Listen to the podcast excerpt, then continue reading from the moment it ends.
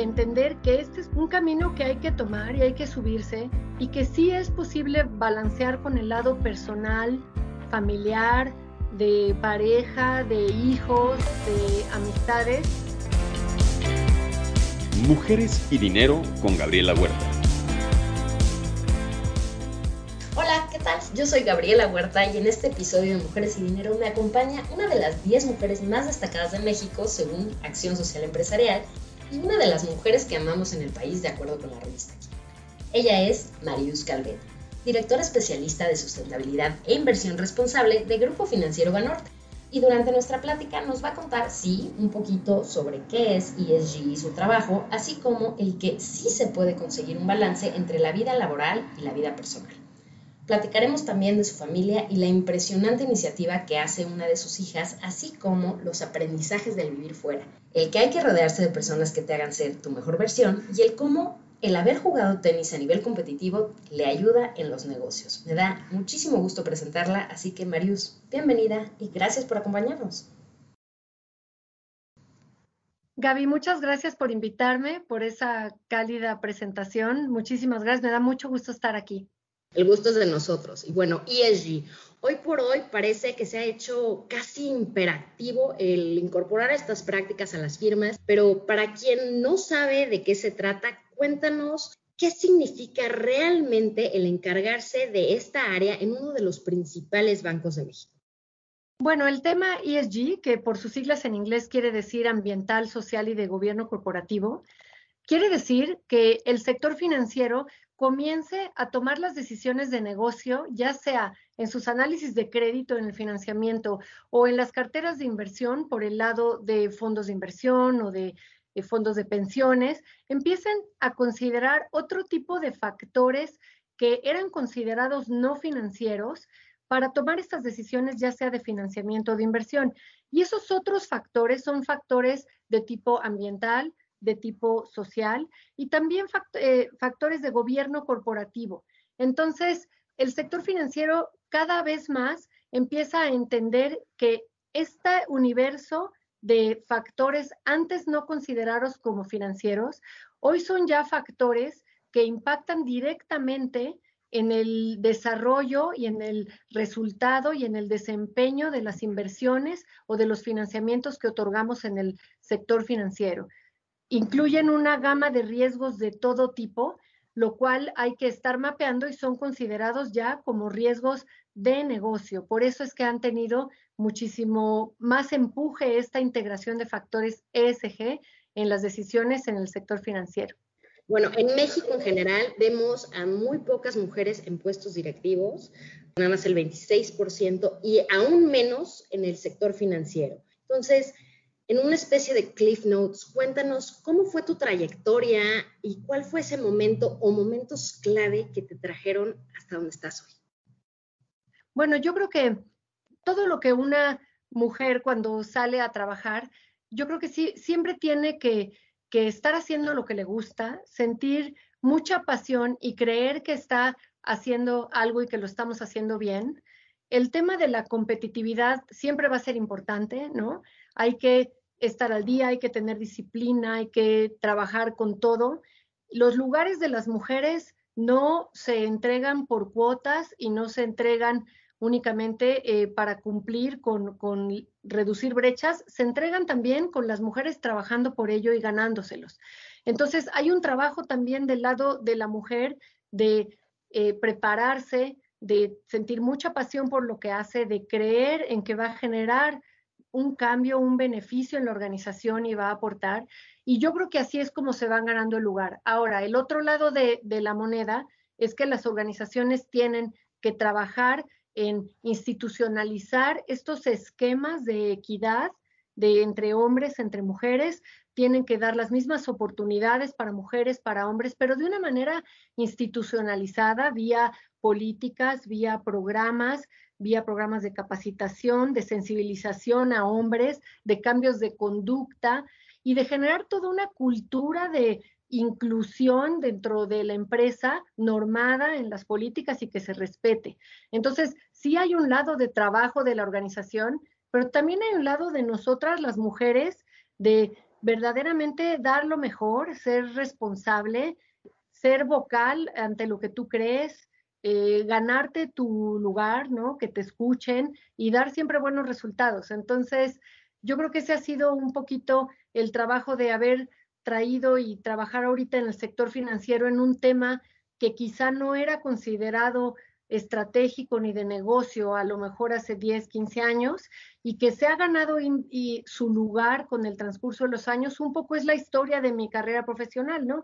Tratar de ir ganándome mi lugar, eh, desarrollando e impulsando buenas prácticas dentro del banco. Kim Ron dice que no hay que desear menos problemas, sino mejores habilidades ¿Cómo han evolucionado las habilidades necesarias para tu carrera mientras has ido avanzando en ella y en qué te estás enfocando hoy mismo para prepararte para la próxima década? Bueno, yo creo que eh, sí, sí tiene que haber eh, en tu carrera profesional una, una constante de aprendizaje, ¿no? No, no llega un momento uno en que aprende algo y sales a a ejecutarlo, a implementarlo, sino que todos los días tienes que irte dando cuenta cómo utilizas las herramientas que, que, tienes en tu set de conocimientos y de habilidades, etcétera. Pero lo interesante de todo esto es que día con día te des cuenta cuánto más te falta por aprender y cuántas más habilidades tengo yo que ir generando desde emocionales hasta de conocimiento más profundo de las finanzas y de negocio para ir mejorando día con día. Y si tengo oídos sordos a esas habilidades que no tengo y trato de conducirme con esto es lo que yo soy y lo que yo sé, pues la verdad es que así se va a quedar tu carrera, ¿no? Se va a quedar estancada en ese momento en donde decidiste que tú lo sabías todo y que no había mucho más camino que aprender y que así te vas a desarrollar. Yo creo que lo interesante es irte dando cuenta cuántas, más cosas te faltan por desarrollar, por aprender e ir trabajando en el mismo camino a, a aprenderlas. Yo creo que así, así he visto mi carrera y hoy en día te puedo decir que, que cada día me, me doy más cuenta de cuántas más cosas tengo que aprender y, y las horas del día se hacen más cortas, pero pues espero tener mucho tiempo más para, para seguir desarrollándome. Y hace rato estuve platicando con una persona que tenemos en común, él es Carlos Ramírez, consultor en Integralia, y a quien conocí cuando era presidente de la CONSAR, y me habló de cómo desde que eras una joven en preparatoria, destacaste muchísimo en los temas académicos y también en sociales, cultivando amistades que, bueno, hasta hoy mismo siguen siendo muy fuertes, pero si pudieras regresar en el tiempo y hablar con la Marius de preparatoria, ¿en qué le dirías que debería de enfocarse para ser hoy una mujer más fuerte? No estoy hablando desde el lado académico, carreras, etcétera, sino en el plan personal. ¿Qué es lo que has aprendido con la experiencia? Bueno, si yo pudiera eh, hablar con la, yo de la preparatoria cuando me estaba graduando, por un lado, pues me gusta pensar que, que fui ambiciosa, que fui apasionada, que estudié lo que quería estudiar y me acabé dedicando a lo que me quería dedicar. Entonces, por un lado, siento esa paz de identificarme con esa yo de ese momento, pero también yo creo que hay que, eh, hay, épocas de altas y bajas conforme va pasando la vida, que nosotras tenemos que, entender que, que este es un, un camino que hay que tomar y hay que subirse y que sí es posible balancear con el lado personal, familiar, de pareja, de hijos, de amistades. Y, yo creo que sí hubo muchas partes de mi, si lo mides en mi carrera profesional y de todos esos años hasta el día de hoy, en que no, no supe balancear muchísimas cosas. Y, y no tienes por qué o, descuidas a los hijos y eres exitosa o no y sigues una carrera profesional, yo creo que hay un balance en la vida en todo. Sí, sí se puede hacer. Yo estoy, y yo no creía en mí misma, y yo tomé decisiones hasta de dejar trabajos y dejar proyectos y dejar oportunidades laborales por, temas en donde creí que no iba a poder hacer un balance, pero también he perdido eh, ciertos personas y ciertos temas en la parte personal por la parte profesional. Entonces, ese sería como mi, mi consejo. Sí se puede hacer un balance, sí se, es más, el mundo de hoy en día nos da absolutamente toda la razón de que ya vimos que se puede trabajar a distancia muchísimas cosas, de que el tema de, la presencia en la oficina y trabajar por horas en una silla ya no va a ser la forma de llevar a cabo los proyectos ni, ni los trabajos en los corporativos ni en cualquier organización. Entonces, el, el mundo de hoy está ajustado para eso, pero como no lo estaba en algún momento para mí, mi gran mensaje a la yo de, de más chica es, ojo con, con darte cuenta y ser inteligente de que no tienes que estar teniendo pérdidas por distintas partes de tu vida para tratar de, de, manejar todo. Y yo sí, sí siento que tuve varias pérdidas y varios huecos que lo haría diferente si lo volviera a hacer. Y ya aprendimos. Ron también dice que somos el promedio de las cinco personas con las que más pasamos nuestro tiempo. Ahora que ya tienes esta experiencia, que ya ves las cosas de otra forma, cuéntanos cómo cultivas tu círculo. Bueno, la verdad es que aprende uno también en el camino y un poco teniendo mucha más seguridad de querer dejar de complacer a todas las audiencias, de querer dejar de pertenecer a todo, ¿no? Alguna vez alguien, alguien decía, es que ya no te vamos a invitar porque no vas. Y a veces yo decía, pues mejor, ¿no? Este, no, no, no puedo, ya mejor no quedo mal, ¿no? Ya igual y no me... Pero yo creo que aprendes como a valorar eh, no solamente quién te aporta algo, porque eso es una manera muy egoísta de verlo, pero sí hay, hay personas, sí hay grupos de personas que sacan lo mejor de ti. Y ese es la primera, el primer factor en el que en el relacionamiento en mi vida, en una gran parte de, mis relaciones personales, ha sido el motor de la conservación de la gente que sigue alrededor de mí. ¿A quién le doy lo mejor de mí? Y a quien no le doy lo mejor de mí, quien no tiene toda mi atención, quien no me saca risas, a quien no quiero darle el mejor consejo, a quien no quiero correr a ir a abrazar si está en un problema, a quien no le voy a dar lo mejor, son gente que acabo, acaba saliendo de mi vida. Entonces, la gran fortuna es que igual queda menos gente alrededor de ti a lo largo del camino y de las décadas ya, pero queda la gente a la que creo que doy lo mejor de mí y yo me siento bien estando en un lugar en donde soy la mejor versión de mí. Totalmente de acuerdo. Tocando ese punto del cómo vas con algunas personas teniendo que separar de tu vida, ¿qué recomendación le darías a alguien que no sabe cómo hacer? Que se da cuenta que está en una relación igual tóxica, que no tiene que ser de pareja, puede ser de amistad, familiar, etcétera, pero que, que se da cuenta que no es una relación que le aporta y donde saca lo mejor de sí, ¿cómo pueden identificarlo y cómo pueden hacer esa separación para continuar con un, con un grupo que les dé lo mejor? Yo creo que todo parte de, y este es un pensamiento mío, de, de, que la verdad, la vida es como muy cortita. Entonces, mi, mi sentir siempre ha sido que todas las cosas que yo hago pues tienen que, que, generarme valor y si no, no vale la pena dedicarles el tiempo. Entonces, así es como la gente que, que está dedicándole tiempo o en su cabeza, hay veces que nosotros mismos en nuestra propia cabeza dejamos que ocupe un espacio y rente un espacio, una idea o, un comentario de alguien o una misma persona que te está dando negatividad a tu propia mente.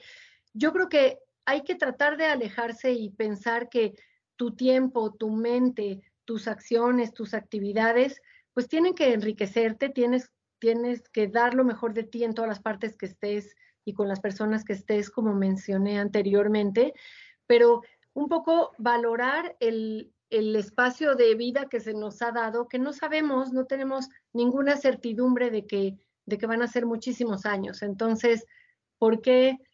añadir negatividad a tu vida hasta en tus propios pensamientos, ¿no? Entonces, yo creo que por eso trato de moverme con gente positiva, ser yo positiva con esta gente y mantener mi mente orientada hacia pensamientos positivos que me van a llevar a una actitud y a ver el mundo de una manera mucho mejor. Y esto durante el tiempo que me quede de vida, ¿no?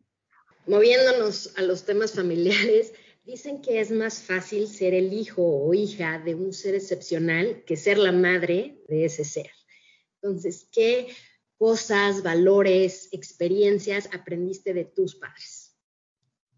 Bueno, eh, e, es, es, muy bonita la pregunta porque justamente el día de, eh, en estos días cumplió mi papá 80 años. Y justamente hemos hecho todo ese esfuerzo como de, gracias, todo ese esfuerzo como de, de recapitulación de, y además pues está con nosotros, entonces de celebración con él y de todo el ejemplo que nos ha dado, ¿no? De, de, de honestidad, de disciplina. Él es una persona que se ganó su lugar en el mundo de la ingeniería civil desde chico, ¿no? No tuvo ni un sponsor y no tuvo un papá tampoco eh, ni empresario, ni, ni, dedicado, ni con los recursos como para, para hacerle la vida fácil. Y mi papá fue creciendo en el mundo de la ingeniería civil. El ingeniero Roberto Calvete es alguien ahorita conocido, ha sido presidente de la Cámara de la Construcción de la Ciudad de México y, eh, y lo conocen muchas personas en, en ese nivel. Entonces, la, carrera y la honestidad y el trabajo de mi papá siempre fue un ejemplo para, para mí, para mis hermanos. Y por otro lado, mi mamá es una persona que tiene un doctorado en historia del arte, es una persona sumamente culta, es una mujer eh, con extrema prudencia, de, de, de verdad eh, una mujer de primeras, que tiene una biblioteca que yo creo que eh, algún día, espero en muchísimos años que ella, que ella ya no esté con nosotros, la tendremos que donar a, algún lado porque es una mujer muy culta, doctora en historia del arte, que ha sido maestra y que nos ha enseñado a tener curiosidad y estudiar y estar constantemente aprendiendo. Entonces, ese lado de, de mis papás es un complemento del trabajo fuerte, honesto, eh, desde abajo de mi papá y el lado de, de la cultura que, que, representa mi mamá para mí ha sido un poco el motor de mi vida. Qué bonito. Y bueno, moviéndonos a la siguiente generación y retomando la inquietud de las mamás trabajadoras por no perderse la parte laboral, seguir avanzando, pero al mismo tiempo darle a tú o tus hijos las herramientas que necesitan para ser personas plenas y que contribuyan a la sociedad. Cuéntanos cómo es que ves que has manejado esta influencia en tus hijos. Bueno, sí, es, es bastante interesante. Yo tengo dos hijas y un hijo. Y mis hijas han salido increíble. Mi hijo empezó la carrera ayer eh, eh, de desarrollo sustentable, entonces yo creo que sí he tenido cierta influencia sobre él. Y mis hijas están totalmente marcadas por mí también por el tema de del interés en los temas de derecho y relaciones internacionales y sustentabilidad también. Y tengo una hija chiquita que desde muy chiquita estaba siempre muy interesada en los demás, siempre viendo cómo ayudar.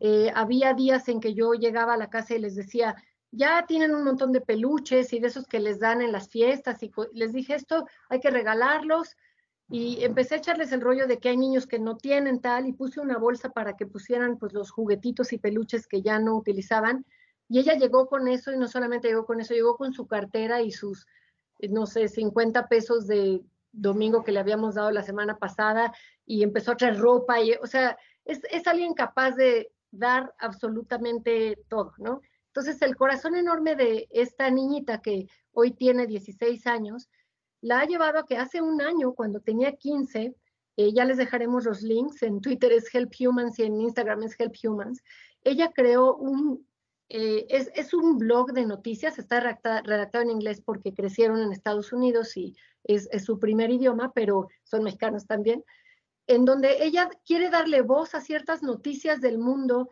que son relegadas por los medios tradicionales. Ella decía, sí es cierto que se está quemando la iglesia de Notre Dame, pero hay muertos de hambre en África y hay un bombazo en eh, tal país en donde murieron 40 personas en un mercado, etcétera, y estamos todos enfocados en, en la noticia del mundo occidental, que son los medios los que las ponen en la mesa, y eso es lo que nos enteramos. Entonces ella, vía investigación y vía periódicos locales, noticias de medios locales de todos los continentes del mundo, empieza a encontrar eh, y dándole eh, lugar geográfico a toda la semana, entre lunes, martes, miércoles, va representando todos los continentes, te presentan notas de cosas, estás sacando también cosas positivas, pero también cosas negativas eh, de, de muchos temas, para que la gente tenga conciencia y cercanía a cosas que pasan en el mundo, que el mecanismo tradicional de los medios, pues no nos los va a enseñar nunca. Entonces ella lo que ella llama es que la gente ponga los ojos en estos grandes problemas desconocidos para los medios tradicionales y que quizás salga alguien que quiera, tenga la empatía de ayudar, de donar, de interesarse, de investigar o de viajar, etcétera, ¿no? Ella eh, eh, tiene, tiene este corazón por los demás que desde muy chiquita yo creo que sabíamos que tenía una misión en este mundo y le vienen los años de preparatoria y después de universidad que espero que haga todos, todas las cosas que quiera hacer y cumpla sus sueños. Sin duda veremos muchísimas cosas de tu hija. Me pregunto, ¿cómo fue que lo manejaste? O sea, ¿qué pensaste cuando te dijo, oye mamá, quiero sacar este blog con noticias controversiales en un país donde el periodismo es muy peligroso? Entonces, ¿qué fue lo que hiciste para apoyarla y hacerla sentir, tú puedes y aquí estamos, lo vas a lograr? Yo, yo estaba ya acostumbrada a que esta niñita fuera increíblemente curiosa, lectora, voraz y una gran escritora. Escribe muy bien y como lee tanto, tiene mucho vocabulario y habla a la perfección inglés y español. Su idioma nativo es inglés, pero lleva muchos años y su familia es mexicana y vive en México. Entonces, eh, yo ya veía cómo escribía y algún día me mencionó que estaba haciendo un blog. La verdad, en mi cabeza, lo primero que pensé es que todos estos jóvenes, entre que usan Instagram y las stories y los TikToks y no sé cuánta cosa usa, que, que mi primer pensar fue, pues ellos todos, ¿no? Ella, pero todos sus amigos también, generan contenidos todo el día, ¿no? Ellos se graban bailando y cantan y ellos constantemente generan contenidos. Entonces, cuando me dijo que iba a hacer un blog y que iba a empezar a investigar y a leer para eso, un poco pensé que era normal de su edad porque están constantemente produciendo cosas, pero sí llegó un momento en que me enseñó este primer artículo y, bueno, además un rigor metodológico de cada foto que utiliza da el crédito de en qué periódico es y de qué fuente eh, fotográfica es, eh, de dónde sacó la nota, es incapaz de escribir algo eh, copiado de otro texto, ¿no? el plagio lo tiene muy en mente. Entonces, cuando vi la calidad de lo que estaba armando, la diversidad manejada por continente y por temas de derechos humanos a cambio climático, a refugiados, a temas económicos, la verdad sí me di cuenta que estaba haciendo algo importante, algo grande, y pues mi primera reacción fue decirle, pues yo tengo muchos años más que tú y tengo más gente conocida que tú. Bueno, no es cierto, ellos en sus redes lo siguen miles de personas porque se sigue toda la escuela, pero, pero le dije, déjame ayudarte a darle voz a tu blog, que es lo que tú buscas, darle voz a estas notas. Y entonces yo lo empecé a, subir en, en mis redes en donde la gente conocida y desconocida me decía, ¿qué es esto? ¿Qué es esta niña? ¿No? ¿de verdad es tu hija de seis años o ella es parte de un grupo? Y le dije, no, es ella solita eh, haciendo todo esto. Y así fue el camino. Impresionante. Y ya mencionaste un par de veces que tus hijos crecieron allá, pasaste 14 años fuera de México. Cuéntanos, ¿qué fue lo mejor de vivir esos años fuera mientras educabas a tres niños pequeños desde la perspectiva de otro país? Bueno, me causa ahorita como mucho orgullo ver a mis hijos que tienen un perfil inmensamente tolerante, que son realmente adaptables de haberse cambiado dos veces de, país, ¿no? De haber ido a escuelas en donde se habla un idioma distinto y en donde los jóvenes, pues pueden ser parecidos en muchas cosas, pero las culturas y las sociedades son enteramente diferentes. Crecieron en un lugar en que, en el que, pues sus su familia y e, éramos mexicanos, éramos finalmente extranjeros, ganarte un lugar dentro de las escuelas en otro país en donde a tus hijos sean aceptados. Eh, y esos 14 años, pues la verdad es que acabaron traduciéndose en 14 años que te puedo decir que ya era nuestro hogar y ya decíamos que esto era home. afortunadamente por la adaptabilidad y, buena actitud y apertura de mente de, mis hijos que, que, han sabido tener y lo mismo para su regreso a México. Entonces, con mucho orgullo y contenta puedo decir que son niños multiculturales que han vivido eh, y han visto gente muy diferente y que han tenido buenas relaciones personales con la gente y buena adaptabilidad en todos lados. Entonces, creo que la apertura de, mente es algo que, pues, que se ha dado aquí en, la educación hacia nuestros hijos y, pues espero que en la vida hacia adelante puedan todavía vivir en muchos otros más países y tener muchas más experiencias. Ay, sí, qué padre.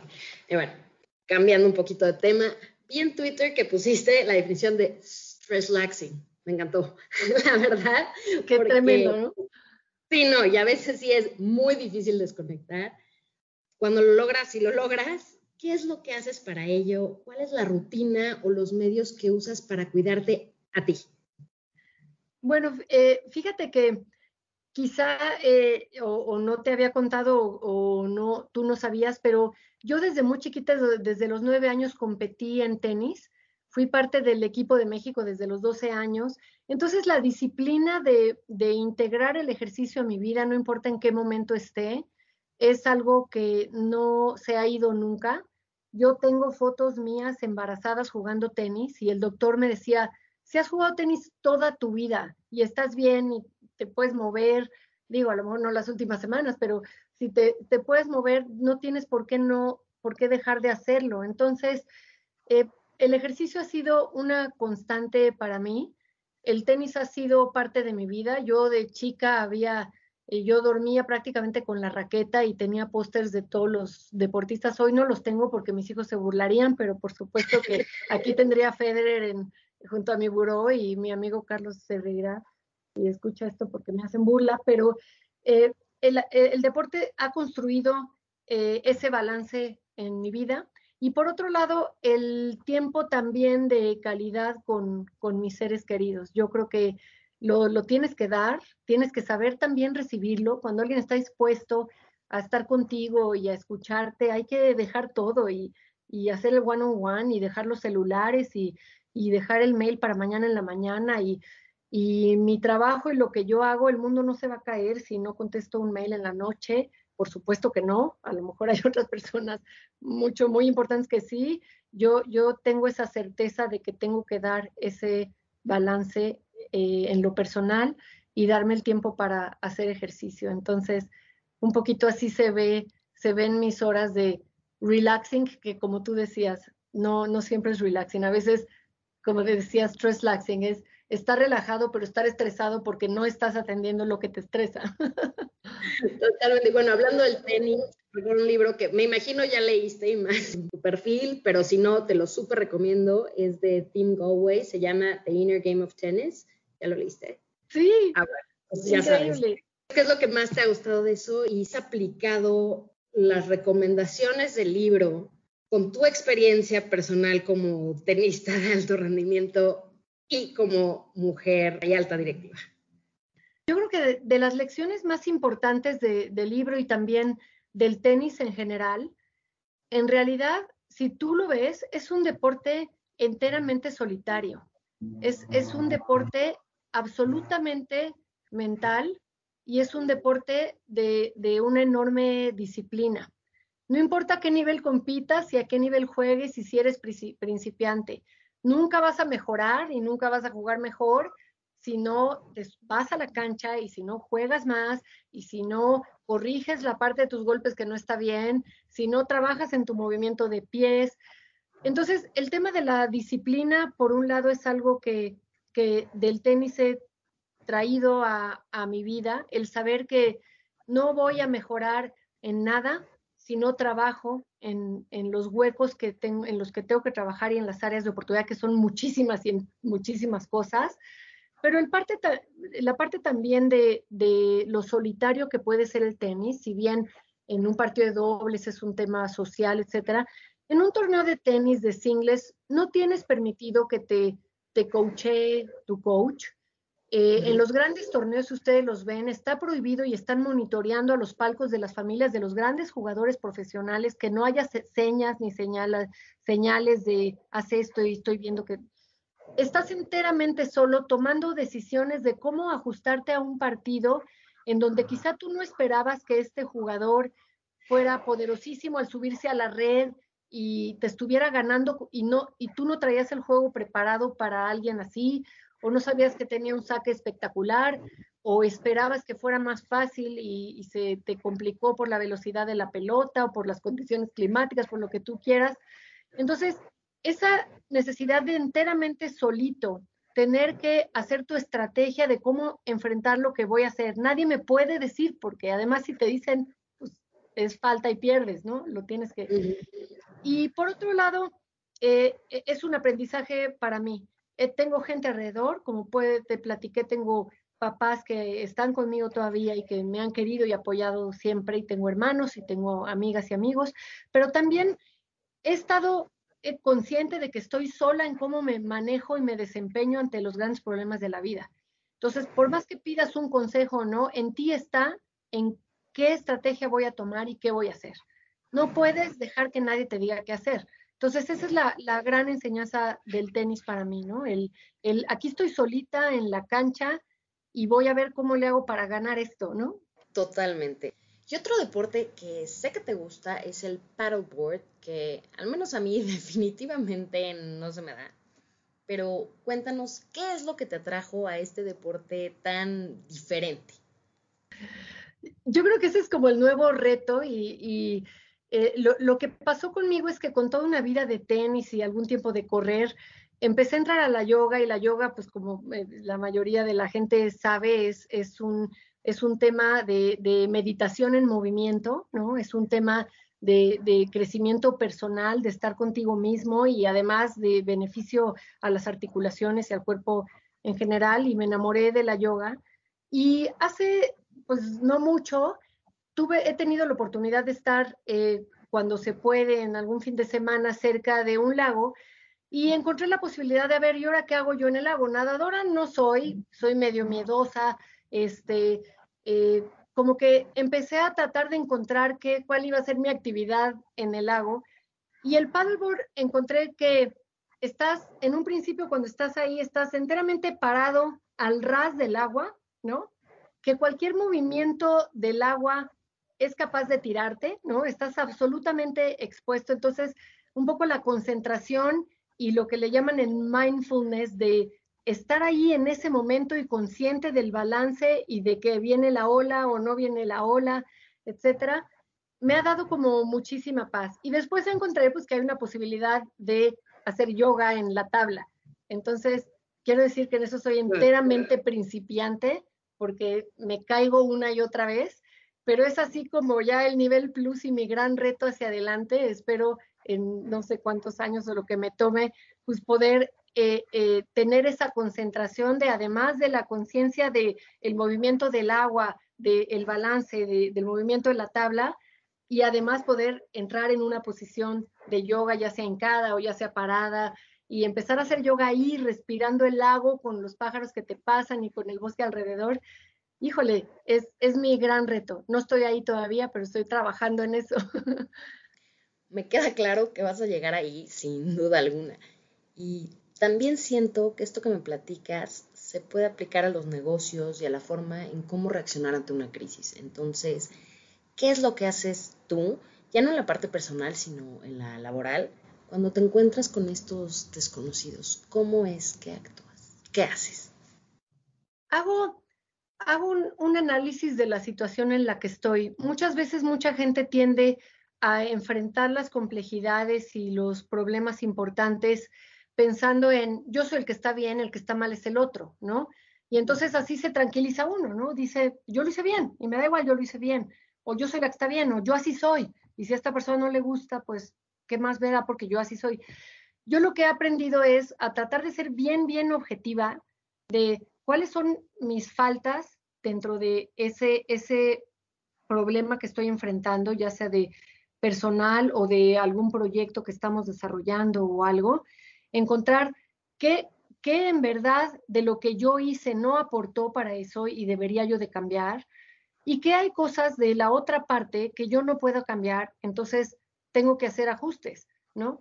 Entonces, tratar de hacer un análisis bien objetivo y ser duro con uno mismo, pero también eh, entender que si la regué yo en esa parte o lo, que yo hice mal, pues fue porque creí que era la mejor solución en ese momento, ¿no? Pasar culpándote, no, pero sí creo que tienes que hacer ese balance de en mí qué está, qué puedo yo cambiar y qué hay cosas que no puedo cambiar, entonces más bien hay que tratar de que hacer que se, que se ajusten. Entonces sí es un poco regresar a la cancha de tenis, de sentarte y decir, eh, ¿qué tengo enfrente de mí? ¿Y qué recursos tengo yo? y, cómo me siento yo ahorita y cómo voy a poder enfrentar y ganar este partido. Y no se ganan todos los partidos, igual te vas a tu casa perdiendo y aprendiendo. Yo de chiquita lloraba cuando era muy chiquita después de perder en un torneo importante y después pues de todas esas lloradas y de éxitos y fracasos pues te vas haciendo un poquito más fuerte. Totalmente. Y cambiando de tema, cuéntame en qué áreas consideras que hay que trabajar para convertirse en un candidato atractivo para tu equipo, así como las cosas, además del ensimismarse, que hay que evitar. Este mensaje me encanta darlo porque muchas veces no, no se esperan esta respuesta, pero es una cosa real. Las nuevas generaciones traen el chip y el interés por los temas ESG y por desarrollar un trabajo con un propósito, ¿no?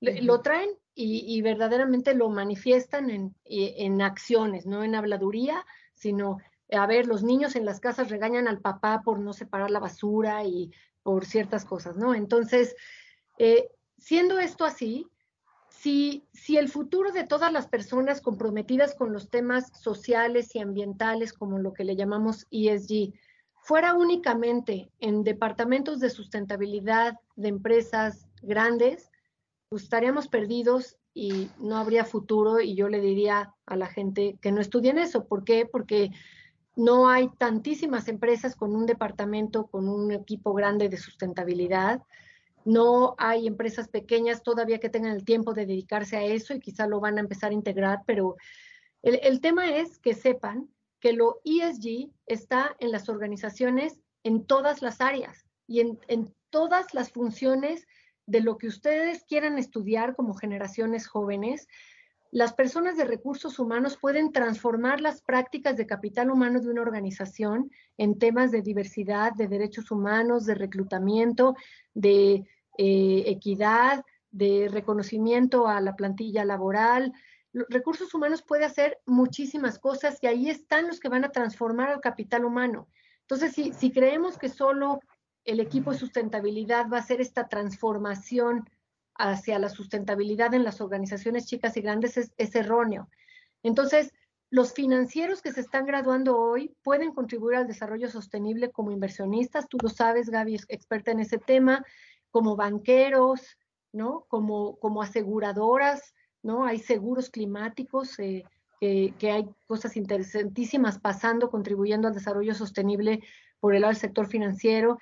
Y en cualquier organización, las empresas con mejor desempeño en algunas de las bolsas de valores son las industrias más grises, son las cementeras y las acereras y las empresas cuyo core de negocio no es precisamente sostenible, pero tienen unas prácticas espectaculares, entonces, de sustentabilidad en capital humano, en responsabilidad social, en proyectos con la comunidad, en consumo de energía, en reducción de emisiones, en todo lo ESG, lo ambiental, social y de gobierno corporativo. Entonces, todas las organizaciones tienen este lugar para estas personas con este corazón de transformar un poco el mundo, en donde estés y a donde llegues. No es nada más un área de sustentabilidad y de las personas que llegan a ti para que tú digas, bueno, esa es una persona que me quiero convertir en su mentor, ¿qué es lo que te gusta ver?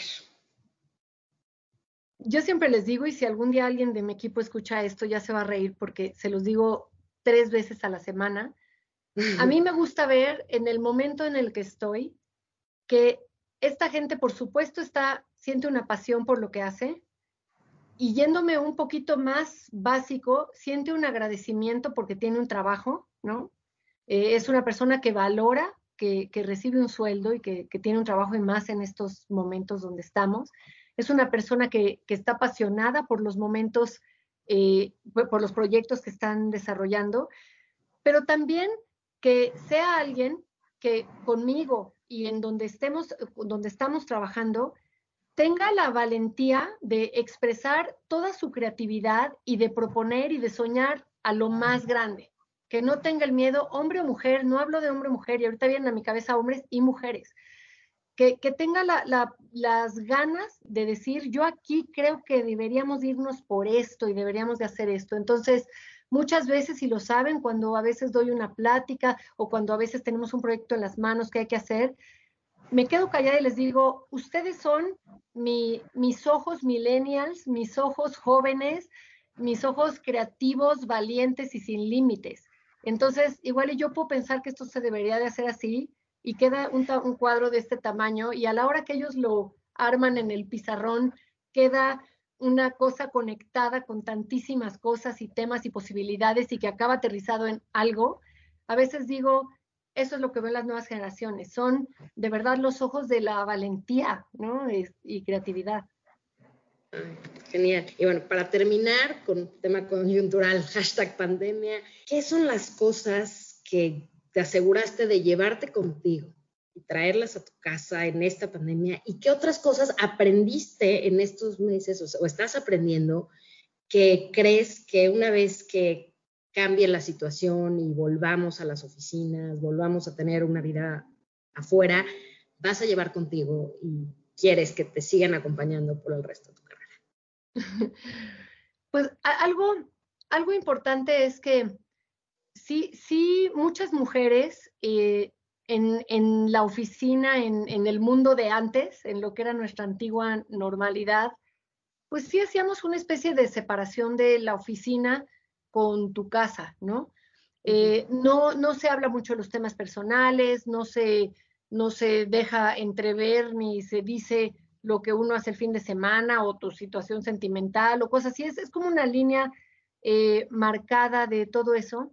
Y yo creo que en esta pandemia en donde estamos todos metidos en la casa y aún seguimos, ¿no? Pero bueno, los meses anteriores pues todavía había más gente, ahorita ha habido un poquitito más de apertura, pero la, gente que estamos trabajando desde casa, yo he estado, y seguro tú, Gaby, igual, en Zooms en donde la persona que está exponiendo, sus perros se volvieron locos porque pasó el cartero y no lo podemos ni escuchar por los perros, en donde llega el gatito y se subió o sobre todo donde llegan los niños chiquitos o se oye llorar el bebé, etcétera.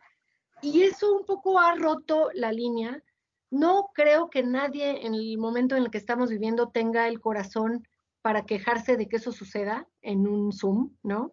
No creo que alguien no tenga la, la flexibilidad que hemos aprendido a tener y adaptabilidad gracias a esto. Entonces, yo creo que el regreso un poco a lo que vaya a ser la nueva normalidad, que quizá tiene una mezcla de trabajo en casa, oficina, etcétera, yo creo que un poco muestra al regreso a, estas mujeres como que ya vieron lo, por lo que pasan, ya vieron todo lo que hay adentro de su casa, o sea, ya vieron todas las otras cosas que son importantes para ella y que ella atiende. O sea, de alguna manera eh, normaliza, y lo digo ahorita de mujeres, pero es de hombres y mujeres. Yo hoy estuve en una reunión en donde el bebé chiquito de, la persona de Colombia con la que hablaba lloraba, ¿no? Entonces, son ellos también, ¿no? Son papás. Entonces, me parece que regresaremos de una manera un poco más humana y más integral eh, a, la nueva forma en la que regresemos a trabajar. Y eso es un poquito lo que, lo que yo he visto que, va a cambiar y que vamos a regresar todos a, este mundo diferente, un poco más flexible, un poco más adaptable, un poco más por objetivos y no por horas, horarios de oficina. Entonces, pues bueno, no sé cuánto tiempo más dure el estar encerrados, pero sí tengo que valorar y agradecer la salud y la oportunidad de estar muchísimo más cerca de mis hijos adolescentes y jóvenes, ¿no? y convivir más con ellos, etcétera. Esta pausa y este regalito lo podemos ver en ese sentido. Primero que nada, pues eh, agradeciendo el tema de la salud y, también, pues también con mucha tristeza por todas las vidas perdidas y, la economía en recesión y negocios perdidos. Entonces, tratando de ver el lado bueno de mi situación, que es lo que tú ahorita me preguntaste, pues es, es una convivencia familiar que no, no vi venir, que he apreciado y que creo que regresaremos a, a un mundo laboral muchísimo más humano. Ay, que así sea. Pues muchísimas gracias, Marius Calvet, directora especialista de sustentabilidad e inversión responsable de Grupo Financiero Banorte. En verdad, fue un placer platicar contigo. No, Gaby, fue un placer para mí. Te agradezco el, tiempo y la invitación y una conversación muy agradable. Muchísimas gracias y felicidades por este esfuerzo que están haciendo en este podcast. Eh, soy tu fan y seré tu seguidora número uno. Pues muchas gracias y gracias a ustedes por escucharnos. Yo soy Gabriela Huerta y los espero la próxima semana aquí en Mujeres y Dinero. Mujeres y Dinero con Gabriela Huerta, el podcast sobre las mujeres en el top.